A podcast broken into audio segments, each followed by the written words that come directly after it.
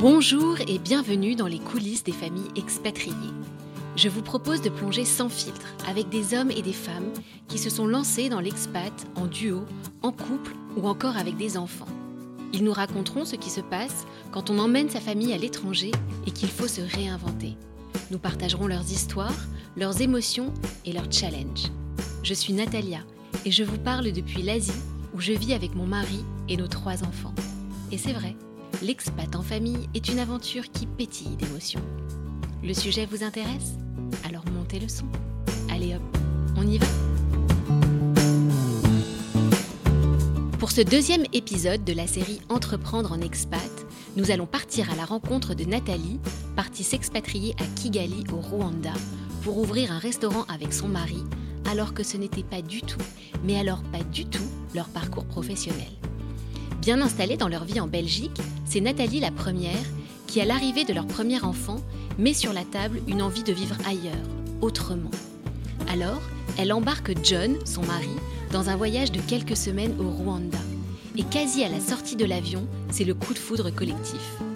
Et c'est cette envie de vivre là-bas, tout de suite, différemment, qui va faire naître l'idée d'un restaurant. Quelques mois plus tard, oui oui, quelques mois, Poivre Noir, bistrot à la cuisine belgo-française, ouvre ses portes à Kigali. Nathalie va nous raconter son aventure, ses interrogations, ses motivations, ses rêves, mais elle va aussi nous faire plonger dans les coulisses de son restaurant et nous parler de l'impact que cette création d'entreprise un peu extraordinaire a eu sur le reste de sa vie et notamment sur sa vie de couple qui a été très secouée au point de lui faire vraiment peur. Mais Nathalie et John, c'est de l'énergie et du sunshine à l'état pur. Alors ils ont relevé leurs manches et ils ont surmonté les obstacles, même ceux un peu surprises. Allez hop, on écoute? Nathalie, merci beaucoup pour ton temps euh, ce matin. Je suis ravie de t'avoir au micro. Ben écoute, moi aussi, c'est très gentil d'avoir pensé à moi. Et aujourd'hui, on va donc regarder euh, ton aventure d'expat et surtout ton aventure entrepreneuriale. Ok, avec plaisir. Est-ce qu'on peut commencer par euh, des présentations, s'il te plaît? Si tu peux me donner ton prénom, ton âge, me dresser un petit peu le portrait de famille et me dire où vous vivez en ce moment, s'il te plaît. Oui, donc je m'appelle Nathalie, j'ai 37 ans, je suis belgo-rwandaise et je vis mhm. depuis 2014 maintenant à Kigali avec mon mari et nos deux filles. Et en fait, on a décidé de s'installer à Kigali en 2014 pour ouvrir un, restaurant et pour se lancer dans, dans cette entreprise-là alors que ce n'était pas notre parcours à la base, puisque moi j'ai un parcours universitaire classique euh, où j'ai fait Sciences Po et j'ai travaillé dans le monde des assurances pendant des années. Euh, mon mari travaille dans la post-production, donc dans le doublage de films et de séries télé, reconverti en chef donc. D'accord. en effet. Alors justement, raconte-moi comment arrive cette aventure? Qu'est-ce qui emmène quoi? Est-ce que c'était euh, l'expatriation, enfin l'envie d'ailleurs qui emmène l'aventure entrepreneuriale? Qu'est-ce que c'est un petit peu l'histoire? Alors, moi j'ai grandi comme fille d'expat en fait. Donc mon père qui était belge a travaillé toute sa carrière dans le café et le thé, et donc forcément pas en Belgique. Euh, donc du coup, je suis née au Burundi, j'ai grandi au Cameroun, donc c'est un, j'ai envie de dire, c'est un milieu, l'expatriation, que je connaissais bien. Et on est rentré en Belgique en 95 quand j'avais 11 ans, mais j'ai toujours su que j'avais envie de, de, repartir. Après, bon, c'est ce qu'on se dit quand on a 11 ans, et puis ensuite, ben, euh, l'école, l'université, j'ai rencontré mon mari, tout s'est un peu enchaîné normalement, j'ai trouvé du boulot, donc la question de l'expatriation ne se posait plus trop. Et en fait, elle est, elle est revenue au moment de ma première grossesse, donc en, 2011. La reprise du boulot, le rythme de vie, tout d'un coup m'a semblé euh, beaucoup moins sympathique une fois que j'étais maman. Et j'ai repensé à la vie que moi j'avais eue quand j'étais petite et que j'avais trouvée très douce en fait, dans le sens où, euh, oui, nos mhm, parents mhm. travaillaient beaucoup, mais le week-end, on faisait vite de la route pour aller voir des endroits extraordinaires. on voyageait beaucoup. Et donc, c'est comme ça que j'ai commencé à dire à mon mari, mais tiens, si on partait s'installer euh, sur le continent africain puisque c'était celui que je connaissais le mieux. Et du mhm. coup, au début, voilà, c'était juste une petite discussion. Et puis en fait, on s'est dit, ben, allons voir. On entendait beaucoup parler du Rwanda assez vite recommandé parce que euh, sécurisé, c'est un pays qui est beau, la façon d'y vivre est plutôt agréable et donc on s'est dit allons passer euh, trois semaines pour voir. Et, euh, et, ce fut le coup de foudre en fait. On est arrivé en janvier 2014 et on a trouvé la ville de Kigali très chouette, très petite, mais vraiment très chouette. On s'est senti bien directement. Et là, c'est posé la question de qu'est-ce qu'on pourrait y faire en fait. Bah ouais. Voilà. Absolument. Et donc en fait, un peu, mhm. un peu en rigolant, comme on sortait beaucoup pendant notre séjour, et on avait trouvé que la plupart des restos, l'offre était un peu similaire partout. Et en rigolant, on s'est dit, mais peut-être qu'on pourrait en mhm. fait euh, partir sur ça. Euh. Au début, on s'était dit une table d'hôtes. Et puis, euh, on en a parlé aux gens qu'on avait rencontrés ici. Et tout le monde nous disait, mais vous savez, c'est vraiment une bonne idée. La ville est en train de se développer, mais il n'y a pas encore beaucoup, beaucoup de restos. Et donc, on s'est rendu à l'administration ici qui s'occupe de tout ce qui est entrepreneuriat, investissement. Et grosso modo, les gars nous disaient, en gros, ici, vous faites ce que vous voulez. Par contre, on ne va pas forcément vous aider dans le sens où il n'y a pas forcément de prêt bancaire pour les, jeunes entreprises. Voilà, donc allez-y, mais euh, c'est à votre, c'est de votre responsabilité. À vos risques et périls. Exactement. et par contre, le concept de table d'hôte et chambre d'hôte, ça c'était complètement inconnu. Donc le gars nous a dit soit vous faites un hôtel ou un restaurant ou un hôtel-restaurant, mais l'idée de ne pas être ouvert tous les jours, euh, qu'il y ait des chambres, mais pas non plus, ça, ça a été un concept où le gars nous a regardé, genre ça, ça n'existe pas. Donc il faut rentrer quand même dans une case. Voilà. du coup, on s'est dit bon bah, on va voir pour le resto. Euh, et, donc voilà, c'est comme ça que l'idée euh, a, commencé. Et euh, on est rentré en Belgique. Et, Mais alors attends, je t'interromps deux secondes. Ça, ça veut dire que c'est un voyage? Vous allez, vous découvrez, vous avez l'idée, et bam, on enclenche. C'est trois semaines de, de séjour sur place où on se dit on a vraiment envie de rester. Et donc il faut qu'on trouve un plan. Et l'idée du resto vient. à ce moment-là, on n'a aucune idée du délai que ça prendra. mais on se dit juste en rentrant à Bruxelles que oui, c'est vraiment ça qu'on veut faire. D'accord. Voilà. Donc c'est une décision, je t'interromps c'est une décision qui est assez rapide en fait, en tout cas consensuelle entre vous. Ah Parce que tu dis au début, c'est toi qui l'amènes sur la table, mais ton mari, il suit tout de suite en fait. Tout à fait. En fait, ce qu'il y a, c'est que mon mari, il est belgo-burundais, lui, mais pour lui, le continent africain, ça a toujours été les vacances. Mais il n'avait jamais vécu l'expatriation. Il était très bien en Belgique. C'était pas quelque chose qui l'intéressait de partir longtemps et loin. Mais par contre, une fois qu'on est arrivé à Kigali, qu'on a rencontré des gens de notre âge qui avaient quitté la France, la Belgique ou l'Angleterre pour s'installer et qui étaient vraiment contents de ce choix, c'était juste ce qu'il avait besoin. En fait, il avait besoin de voir des gens sur place et de se dire, ok, c'est vrai que ça a vraiment l'air chouette et pas juste Nat et ses souvenirs d'enfance en fait. Voilà. Et donc euh, voilà, l'idée à ce moment-là, quand on prend l'avion pour rentrer, c'est ok, on va on va se pencher sur la faisabilité de ce projet. Euh, bon, la première chose, c'est évidemment d'en parler aux proches, et beaucoup nous regardent avec des yeux écarquillés, genre, mais qu'est-ce qui, enfin, qu'est-ce qui vous prend Genre, euh, ça sort d'où ce truc? Parce que je te... quand, quand, vous présentez aux copains et à la famille, enfin aux proches, euh, comment vous présentez le projet C'est quoi un peu le pitch? Alors, le pitch, c'est le moment où jamais d'essayer. Moi, avec l'entreprise dans laquelle je suis, je peux préserver mon contrat pendant trois ans. Donc, c'est un bon filet de sécurité. Donc, l'idée, c'est de se dire, on a trois ans pour tenter le coup, parce qu'on pense que c'est le moment on est motivé maintenant. Euh, les réactions sont mhm. évidemment mitigées. Mon père me dit, mais attends, tu as un master en Sciences Po, pourquoi est-ce que tu ne postules pas pour travailler dans la coopération au développement? Et je lui dis, mais c'est pas ça que j'ai envie de faire. Si on part, on a vraiment envie d'aller créer quelque chose et d'être autonome en fait. Ouais, bien sûr. Et justement, comment vous vous projetiez un peu quand vous imaginiez la vie? C'était quoi un peu euh, les images que vous aviez en tête? Je repensais à ma propre enfance et j'imaginais ma fille la vivre, à savoir être tout le temps dehors, être dans, un milieu scolaire où tu rencontres des gens de partout. J'imaginais aussi, voilà, toutes les petites excursions qu'on peut faire le week-end dans les environs, euh, aller au lac, euh, aller faire un safari si on veut, vivre des aventures et des voyages qui normalement quand on vient d'Europe sont compliqués. Mais... Et donc voilà, puis il y avait aussi le côté biculturel, donc nous on est, on est métis tous les deux et je me disais pour ma fille ce sera chouette aussi parce qu'elle va aussi connaître cette partie-là de sa culture et il y avait aussi le côté, genre, oui, participer euh, à la. Le Rwanda a une histoire très particulière avec le génocide de 94. Et donc, c'est un pays qui est vraiment passé par l'enfer et qui s'est reconstruit. Et le fait de participer à mhm. sa reconstruction en travaillant dans un domaine qui crée de l'emploi, et qui apporte aussi du plaisir et de la joie aux gens, bah ça pour moi c'était quand même quelque chose d'important aussi. ça avait du sens. Voilà. Et mon mari, le côté créatif d'un restaurant se mettre à son compte, à ce moment-là on n'avait aucune idée de, de, de, la complexité de, de la chose. Hein. On ne voyait que le côté sexy, de euh, on amène des jolies assiettes, les gens sont contents. Voilà. On avait un peu zappé tout le travail qu'il y a derrière parce qu'on le connaissait que très Vous aviez euh, des copains entrepreneurs ou des gens qui s'étaient pas forcément dans la restauration mais tu vois qu'il y avait cette euh, expérience de monter des boîtes? Euh, en Belgique, oui, mais alors plus dans, dans, tout ce qui était construction, donc euh, bon, quelque part ça nous aidait pas. Par contre, on a une amie qui nous avait mis en contact avec un, ancien prof de, fac, d'école de commerce plutôt, et qui a travaillé dans plusieurs grosses entreprises. Et lui, en fait, euh, c'est vraiment devenu notre mentor. Il se trouve qu'il connaissait bien euh, Kigali parce que son épouse était d'origine rwandaise et qu'il y avait été plusieurs fois. Et, donc, euh, après environ six mois à le voir fréquemment, il nous a dit que notre business plan tenait la route. Donc, ça va vraiment très vite. et du coup, il y a la partie business plan, mais il y a aussi la partie. Je connais pas le métier de la restauration, mais ça semble très technique. Enfin, il y a énormément d'abord de, de réglementation et puis il faut savoir faire.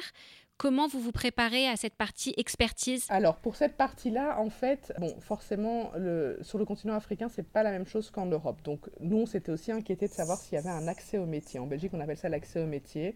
Donc normalement, c'est deux années de formation qui sont liées à tout ce qui est euh, hygiène, etc. Euh, mais au Rwanda, ce n'est mhm. pas obligatoire. Par contre, on nous soumet une liste de critères qui doivent être respectés et il y a des, euh, des contrôles qui sont faits par l'administration. Mais du coup, ça simplifie la tâche puisqu'il n'y a pas un, entre guillemets un diplôme ou un document à obtenir. Mon mari et moi, on a toujours aimé cuisiner. Après, c'est différent de cuisiner pour ses proches et de cuisiner pour, pour des clients. Une salle. donc mon mari s'est dit voilà, je vais contacter quelques restaurateurs qu'on connaît et parler un peu avec eux pour voir un peu justement comment ça se passe. Mais en fait, à ce moment-là, on était encore aussi un peu naïf, c'est-à-dire qu'on s'imaginait vraiment qu'on allait pouvoir euh, engager des cuisiniers sur place qui peut-être aurait euh, déjà exactement euh, les compétences dont on aurait besoin. Donc lui, il se formait pour avoir un peu les bases. Voilà. Mais vous le voyez plutôt à ce moment-là comme du management, quoi. Voilà, on va concevoir les menus, on va concevoir le restaurant, etc. Et puis pour la pratique, on aura quelqu'un qui mettra en application nos recettes et qui nous aidera à les rendre bah, plus sexy, etc. etc. Mhm. On aurait dû se douter que ça allait être plus compliqué puisque justement, on avait remarqué quand on était à Kigali que bah, les restaurants n'étaient pas comme, comme d'habitude.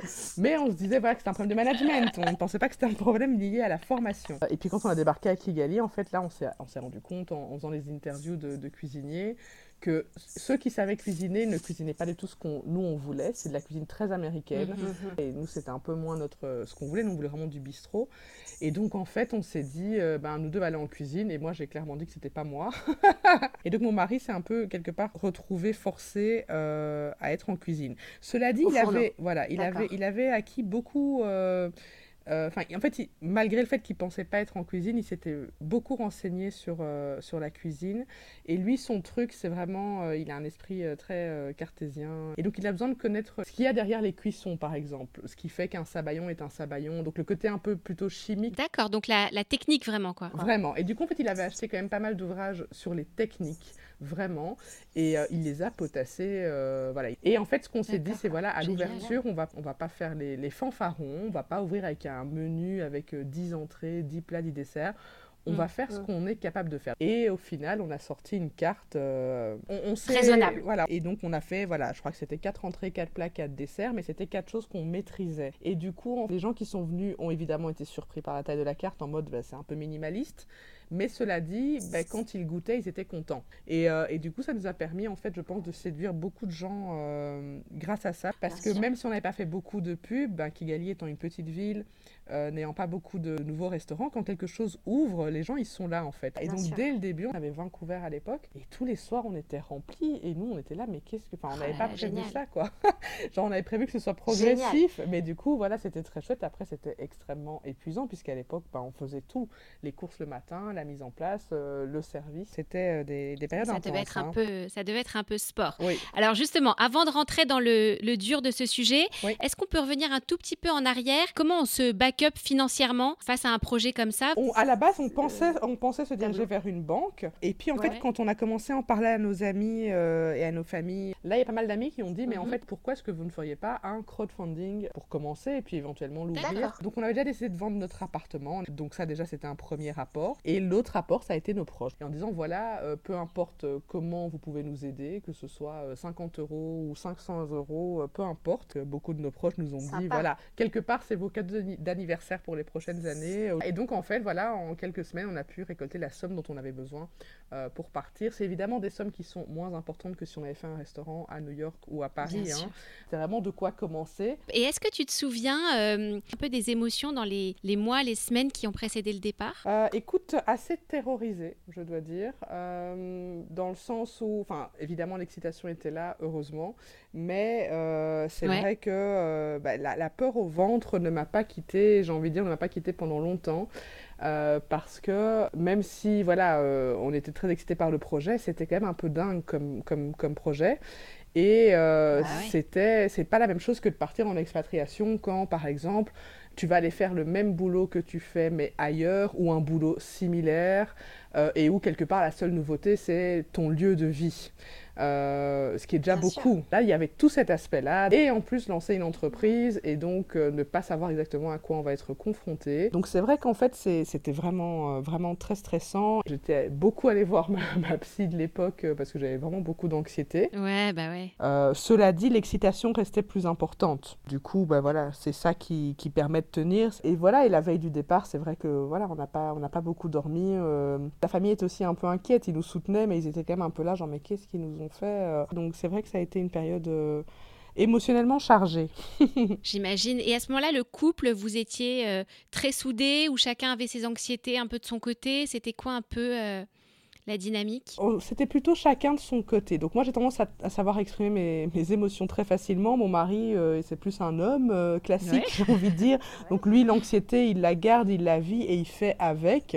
On n'a pas forcément les mêmes anxiétés en plus. C'est-à-dire que lui était plus sur l'anxiété du moment, genre est-ce qu'on va bien recevoir le matériel à temps? Alors que moi, c'était plus la peur de l'échec quelque part qui était euh, plus mon, premier souci d'anxiété, mm. je pense. Et donc à un moment donné, en fait, c'est vrai que chacun gardait un peu ses, ses trucs pour soi. Moi, je voyais que c'était compliqué pour lui quand il me voyait trop dans l'émotion.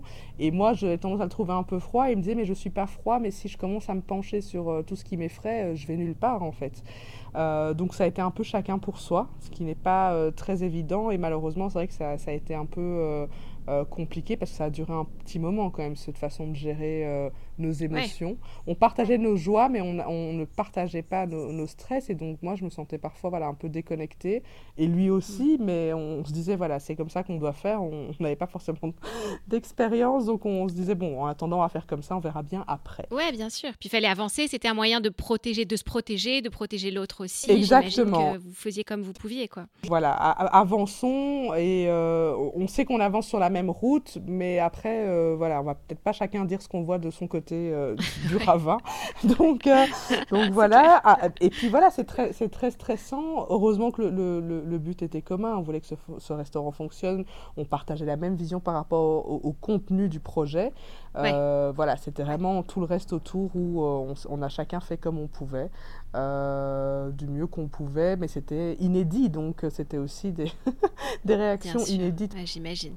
Et alors, euh, raconte-moi un peu les débuts. Donc, on a parlé tout à l'heure de, de l'ouverture, de la carte réduite, et puis des premiers soirs qui sont, qui sont complets. Comment se joue un petit peu les premières semaines, les premiers mois? Qu'est-ce qui se passe comme prévu? Alors, je crois que le sentiment principal, c'était vraiment un sentiment de, de, débordement dans le sens où on était, euh, on mm. n'avait pas une minute, euh, une minute pour nous. Se dire, oh là là, mais euh, chaque journée qui passe est super intense et la journée suivante l'est aussi, en fait. C'est comme si ça ne retombe jamais. Mm. Et puis, en fait, ce qui a aidé, c'est que euh, plus on avançait, plus on a commencé à trouver un peu de l'aide. C'est-à-dire qu'au début, on faisait vraiment euh, les courses nous-mêmes au marché euh, tous les matins, etc. Et donc, en fait, à chaque fois qu'on pouvait trouver quelqu'un qui on pouvait déléguer plus, ça nous permettait de, de, pouvoir voilà, se soulager.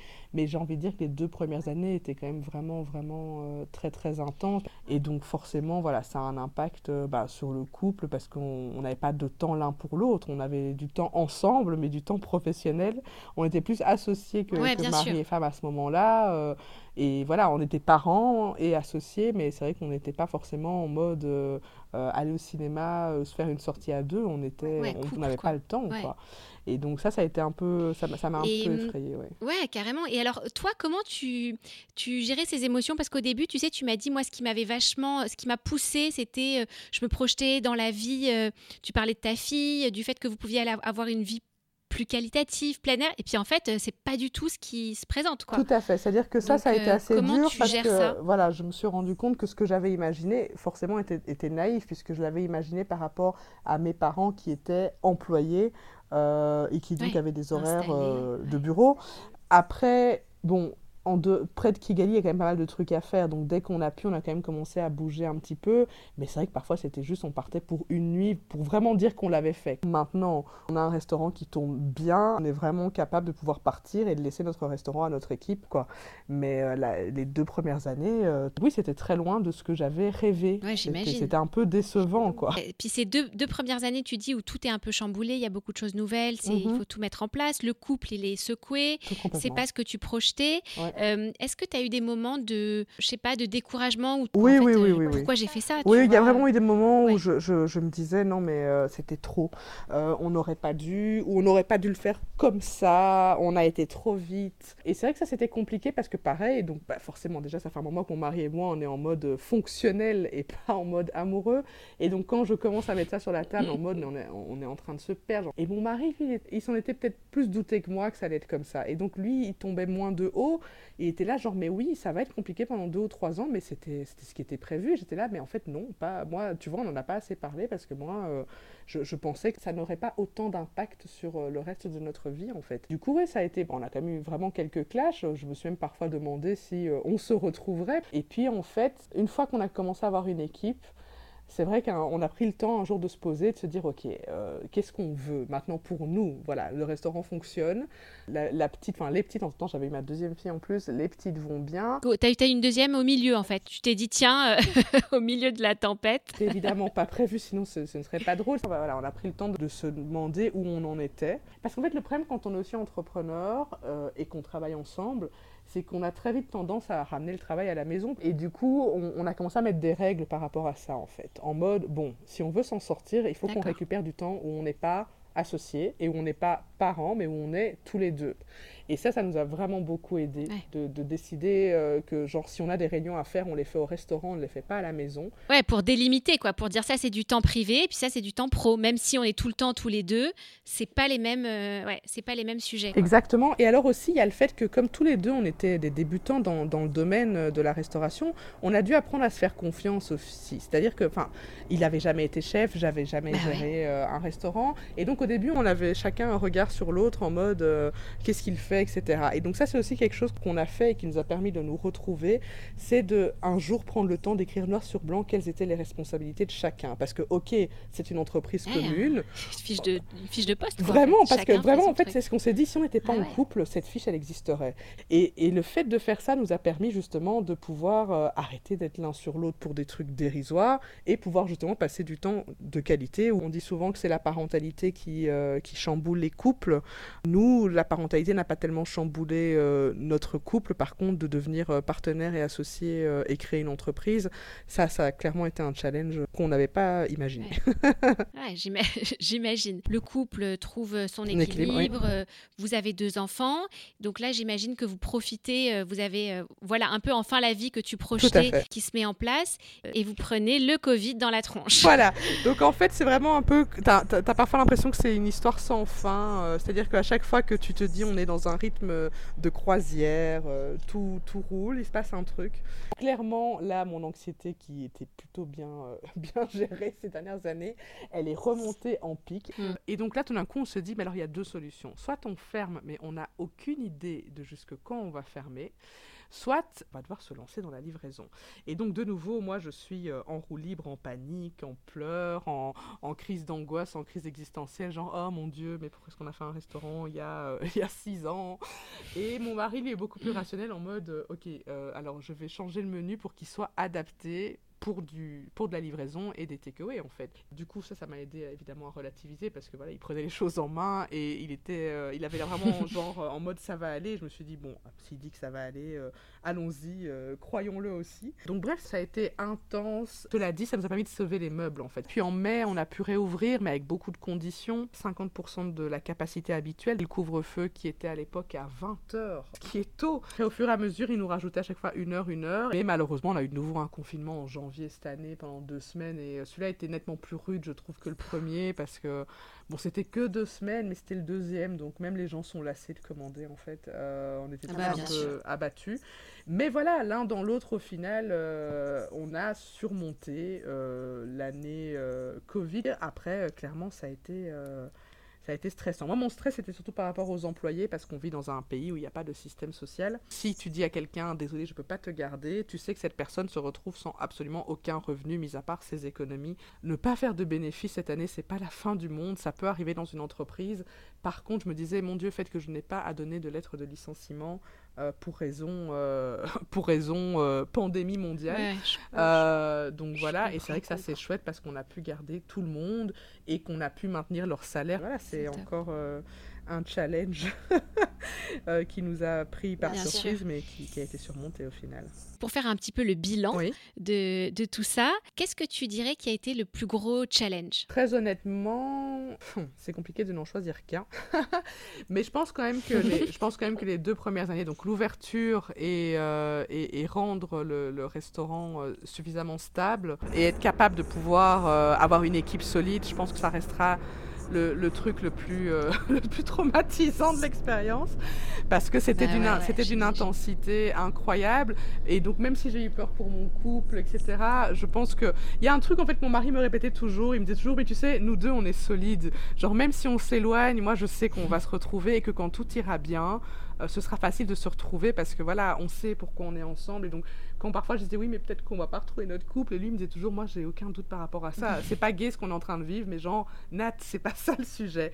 Et donc c'est vrai qu'au final, il avait raison, nous on s'est, on s'est retrouvés, mais mettre euh, vraiment le, restaurant sur, sur des bons rails, ça a été extrêmement. Euh, intense et ce sera probablement ce que je n'oublierai jamais. J'ai parfois encore des, euh, des, réminiscences, j'ai envie de dire, de, aux dates anniversaires, l'ouverture du restaurant, notre arrivée au Rwanda. Ah je me rappelle l'état dans lequel j'étais. Je me dis, mon Dieu, euh, allez, j'aurais jamais pensé pouvoir supporter une telle anxiété, un tel stress, autant de frayeur. Et en fait, euh, bah, je l'ai fait, donc euh, donc c'est cool. Mais c'est vrai que c'était ces deux premières années, là, 2014 à 2016, c'était, euh, c'était un tunnel sans fin. Et hum, à l'inverse, est-ce que tu te souviens, je ne sais pas si c'était un moment en particulier, mais du moment où tu as été le plus fier, quoi, et tu t'es dit, euh, tu vois, ça a ancré un moment et tu t'es dit, waouh, ça, il y en a eu plusieurs quand même, heureusement, parce que c'est aussi comme ça qu'on tient. Euh, je pense qu'une de mes grandes fiertés, c'est quand un jour un ami nous a euh, envoyé un message pour nous dire que le New York Times avait parlé de notre restaurant. Donc en fait, ils ont une rubrique qui s'appelle 36 euh, Hours. Et donc ils vont dans une ville et ils donnent aux gens un programme à suivre s'ils passent 36 heures dans cette ville. Et le premier restaurant qu'ils citaient, c'était Poivre Noir en mode, voilà, le bistrot à ne pas manquer à Kigali, l'atmosphère est incroyable, ah, la nourriture est géniale. Et donc je me souviens qu'il nous envoyé ça. Et au Rwanda, on a un journal qui s'appelle New Times. Donc ça ressemble un peu. Et donc au début, je dis non, tu te trompes, tu veux dire New Times. Et il m'envoie le lien, il fait non, Nat. Je dis New York Times. Et donc ça, ça a été un grand moment de fierté parce que se dire qu'on pouvait plaire à des gens qui vivent ailleurs, parce que voilà, il y a parfois des gens qui vont se dire oui, ben bon, faire peut-être un, un, restaurant au Rwanda, c'est peut-être plus facile qu'ailleurs. Je dirais même que c'est plus compliqué parce que justement, il n'y a pas d'école de cuisine. Enfin, maintenant, il y en a mais à l'époque, il n'y avait pas d'école de cuisine où recruter des gens. Euh, il n'y a pas forcément les standards dans les produits que l'on a. Le choix de produits est aussi limité. Et donc, réussir à faire quelque chose qui plaît à, beaucoup de monde, bah, ça, c'est quelque chose dont je suis extrêmement fière parce que voilà, bah, c'est mon bébé aussi. Hein. J'ai deux filles et j'ai un restaurant. quoi. Bah, J'imagine. Est-ce que tu l'as gardé cet article? Est-ce que tu l'as gardé et encadré? Euh, Je ne l'ai pas encadré, mais je l'ai ah, sauvegardé. Des fois, je le relis, je fais oh là là. en tout cas, quoi qu'il arrive, le New York Times aura parlé de mon resto. Bah, bien sûr, bravo. Quelle est la suite Est-ce que c'est quoi un peu comment vous vous projetez euh, dans les prochaines années? Tu m'avais posé cette question-là euh, avant 2016, je t'aurais dit euh, mais jamais je referai un autre restaurant. Aujourd'hui, on a envie d'en faire un autre. L'idée, ce serait éventuellement de pouvoir faire ça mhm. dans peut-être une ou deux autres capitales, mais ce serait sur le continent africain. C'est aussi un continent que j'aime vraiment très très fort. Et si je peux participer à développer cette, cette partie-là, ce serait deux rêves quelque part, le côté entrepreneur et le côté euh, avoir participé au développement d'un continent qui me tient très à cœur. Qu'est-ce que tu dirais que cette expérience euh, vous a apporté? Venir ici nous a permis vraiment de, de, nous offrir une page blanche et de pouvoir être... Euh, réellement qui on voulait être, j'ai envie de dire, ça fait un peu bateau comme ça, mais c'est-à-dire que euh, en, étant, en étant loin du, du regard euh, de nos proches, en étant loin de notre cadre habituel, ça nous a forcé à, à, nous dépasser sur beaucoup de plans. Euh, le mari que j'ai aujourd'hui, c'est pas le même mari que j'ai épousé il y a 10 ans, ni le même gars que j'ai rencontré il y a 17 ans. Je ne suis plus la même personne qu'il a rencontré non plus, mais vraiment, on a, il y a eu, il y a, il y a quelque chose qui s'est passé et qui nous a permis d'assumer exactement qui on est cette, cette, part de créativité qu'on a, cette, ce côté entrepreneurial que j'ignorais que j'avais, mais qui me plaît vraiment beaucoup parce que au final, il, me demande de tout le temps me, me, me, stimuler euh, et me motiver. Et c'est quelque chose qui, qui, me, qui, me, convient bien. Ah, super. Écoute, eh ben, je ne peux que te souhaiter euh, l'avancée et la réussite de ce superbe projet. Merci beaucoup. Euh, je n'ai qu'une envie, c'est de pouvoir voyager, et venir faire les 36 heures promises par le New York Times et venir pouvoir goûter poivre noir et puis partager un moment avec vous. Merci mille fois pour ton, pour ton temps et ta ta confiance et de tout ce que tu m'as raconté. C'était très riche. Euh, j'ai adoré, euh, j'ai adoré t'écouter. Eh bien, écoute, tant mieux. C'était très, très chouette. Je te remercie et j'ai hâte d'écouter l'épisode. bon, encore mille merci, Nathalie, et à bientôt. À bientôt. Salut. Bye bye. Voilà, c'est la fin de cet épisode et j'espère qu'il vous a plu. Nathalie et John ont su créer leur chance, motivés par leur envie commune de vivre au Rwanda et de créer un projet qui leur ressemblait les difficultés n'ont pas manqué, mais leur amour et leur motivation ont été plus forts que leur challenge. Aujourd'hui, ils ont un restaurant reconnu au Rwanda et jusqu'à New York. Ils s'aiment certainement encore plus fort qu'avant et ils ont la fierté non seulement d'avoir réalisé leur rêve un peu fou, mais en plus de participer au développement économique de ce pays si cher à leur cœur. Pour les suivre, je vous encourage vivement à aller jeter un œil sur le compte Insta du resto, bien sûr, mais surtout à celui de Nathalie, at Jolitropisme, sur lequel elle partage, comme elle dit, son Afrique sans cliché. Et je peux vous dire que ça fait très, très envie. Encore bravo à vous deux, Nathalie et John, et longue vie à Poivre Noir. Je terminerai avec des mots de Winston Churchill. Là où se trouve une volonté, il existe un chemin. Encore quelques secondes avant de retirer vos écouteurs. Tout d'abord, merci de me suivre dans cette aventure et surtout, continuez à partager le podcast avec vos familles, vos amis. Vous pouvez aussi toujours me laisser un commentaire et 5 étoiles sur Apple Podcast. Vous l'avez compris, ça m'envoie plein de good vibes. Si vous avez un mot à me dire, une histoire à partager, surtout n'hésitez pas. Vous pouvez me trouver sur la page Instagram alléhop.lepodcast. Allez hop, très vite pour un nouvel épisode.